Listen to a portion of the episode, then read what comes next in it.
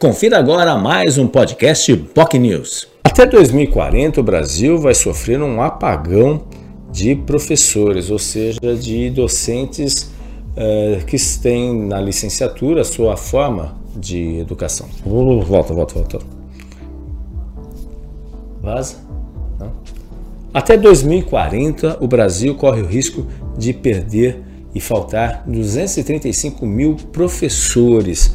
Esse apagão de profissionais decorre em vários momentos, conforme o estudo do SEMESP, Instituto SEMESP, decorre em vários momentos por desinteresse dos jovens, os baixos salários e o avanço do ensino EAD nas faculdades, que chegam aí a desistência até um terço nesse sentido. E, paralelamente, o envelhecimento dos profissionais da categoria, ou seja, não está tendo uma atualização. O número de, de licenciatura tem sido cada vez menor em relação ao crescimento e à demanda por professores, e, paralelamente, muitos professores estão se aposentando.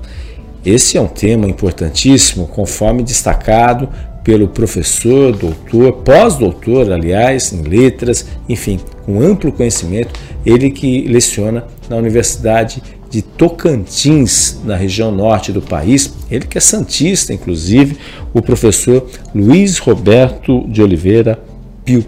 Ele participou do jornal Enfoque Manhã de Notícias desta quarta-feira, onde deu uma verdadeira aula sobre o cenário nacional na área da educação, os desafios, a necessidade do Brasil efetivamente investir desde o ensino básico, ensino fundamental e aí agregando efetivamente até chegar no ensino superior.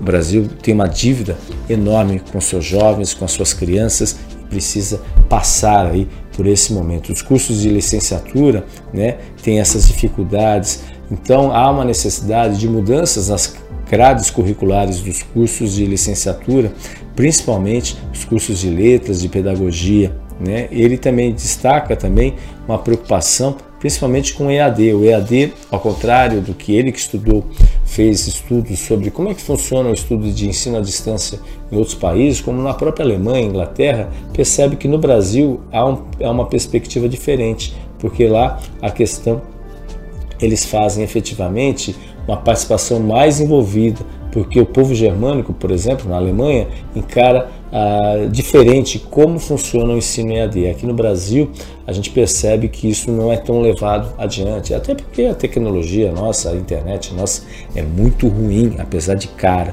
Né? Então, esse foi outro tema abordado também pelo professor, que enfatiza que a arte ela é importantíssima, mas ela é lecionada de forma precária. E isso acontece quando a arte acaba ficando em segundo plano, que por meio dela é possível ampliar horizontes, ampliar visões nesse sentido, inclusive para alunos especiais. Ele citou até durante a entrevista o caso e lá de crianças autistas que ele trabalha também, apoia uma, uma, ação junto à prefeitura na cidade local, né, que a arte ela vai muito além de só de, de, de, das questões básicas, de só ouvir uma música, mas levar a música, levar, levar a informação para desenvolvimento de crianças, especialmente criança autista.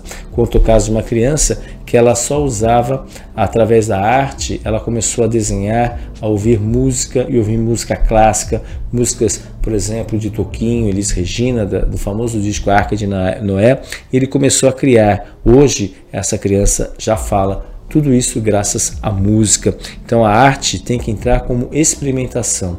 Ele cita até um autor, Hans Gardner, que fala justamente dessa questão. A memória, o jogo e a festa. A vida é, é, e a educação, ela leva nessas considerações. A memória, que é o aprendizado, por exemplo, a aprender a jogar xadrez. O jogo é conseguir como jogar o xadrez e a festa quando se ganha uma partida, por exemplo, graças a todos esses elementos que permitiram que a pessoa consiga eh, obter o seu objetivo. Enfim, se você gosta de educação, quer discutir esse tema, quer se informar melhor, é imperdível a entrevista com o professor Luiz Roberto Pio, que participou nessa quarta-feira do Jornal Enfoque Manhã de Notícias. Você pode acompanhar o programa completo nas nossas redes sociais, nosso Facebook, facebook.com.br jornalbocnews, nosso canal no YouTube, youtube.com.br bocnewstv e também no nosso site bocnews.com. Você ouviu mais um podcast Boc News.